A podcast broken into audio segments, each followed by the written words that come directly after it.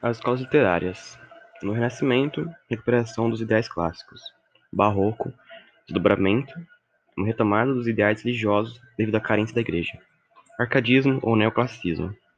Recuperação dos ideais clássicos, contraposição de ideia de beleza, que agora é razão mais equilíbrio, e a poesia horaciana, que volta àqueles ideais gregos, tipo carpe diem.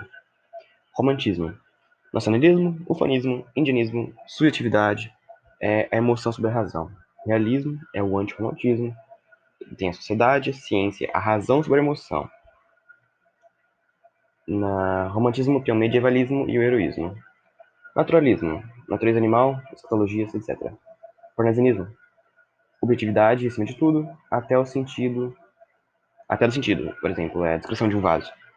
Simbolismo, retomada da subjetividade, parece contrapor com a objetividade excessiva do parnasianismo. Modernismo, crítica ao parnasianismo. Na primeira fase, foi a instituição, a segunda, geração dos 30, e 45, diversidade literária.